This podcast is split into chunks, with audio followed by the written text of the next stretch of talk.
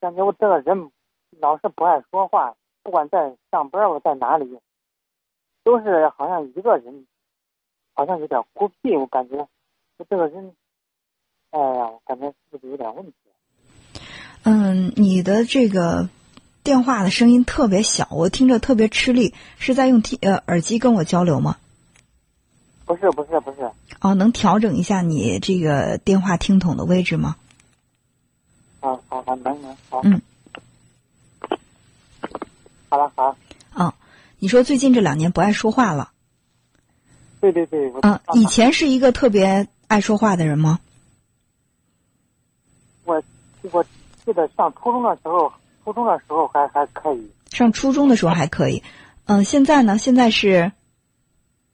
现在现在上班上班。上班了，上初中上班，能？你现在多大年龄啊？现在二二十六，二十六，那也就说是最起码是十年前你爱说话是吧？这十来年都不爱说话了。我一初中的时候感觉还还还还行啊，现在感觉还感觉特别到哪都不。嗯，你不爱说话是觉得想说不知道说什么，还是说就我就不爱说？我不说我也觉得挺自在的。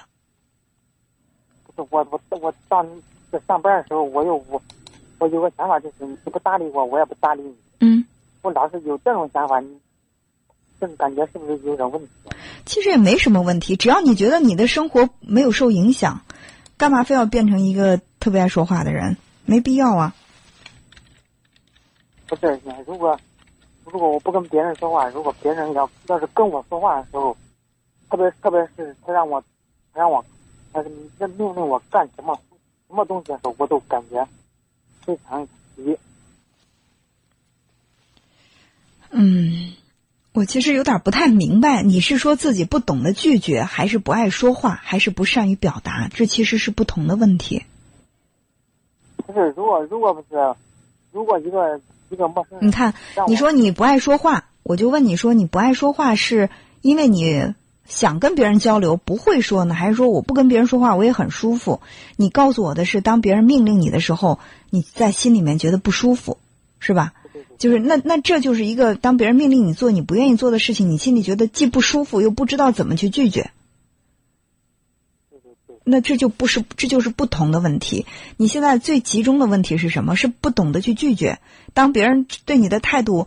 让你感到不舒服的时候，你不懂得拒绝，还是说你想跟别人说话，你不知道怎么说，还是说你就不爱说话？你你自己也没觉得这种不爱说话有什么不好？我就是感觉别人如果要命命令我干什么东西的时候，我我感觉非常急。急。嗯。你会接受吗？我感觉他让我干什么东西，我感觉我我不接受。不接受就不接受啊！你就说我不接受不就行了？你害怕得罪他是不是？我我本来我都不想跟他说话，不想跟他说就不说，因为。我们每天要接触那么多人，无论是我们的生活环境还是工作环境、学习环境，都要碰到很多人。我们不可能跟每个人都能够一见如故的在一起交流的特别的顺畅。有些人就是我们一见就觉得这人特别好，我就想跟他在一块儿交流。有些人就见了之后感觉就不好，那就保持距离就行了，干嘛要委屈自己啊？然后如果说他对你有一些命令。那如果说他是你的上司、领导，他命令你做的事情是你的工作范围之内的，那当然我们要去服从了，对吧？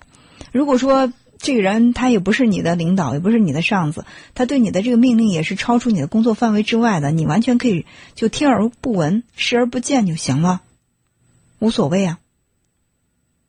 啊，我有时候有时候啊，对对，我有时候感觉自己不爱说话，嗯，好像老是话少的时候吧，好像。自己心里自己自己好像还还在还跟自己说话，这这是不是有点不正常？我没听懂。我就是不爱说话吧，就是你不爱说话的时候，你自己觉得别扭吗？有时候感觉自己很自己别扭。别扭？怎么别扭了？觉得？觉得影响到你的生活了，还是还是怎么了？我觉得老是就老是的心里头自己会跟自己说话。自己跟自己说，我也经常自己跟自己说话呀，这挺好的。能自己跟自己对话的人，我觉得，呃，是是挺了不起的。因为很多人就离不开朋友，一旦朋友离开自己，都觉觉得很着急，非得找个人聊天陪着不可。能够独处的人，其实是很坚强的人，这有什么不好吗？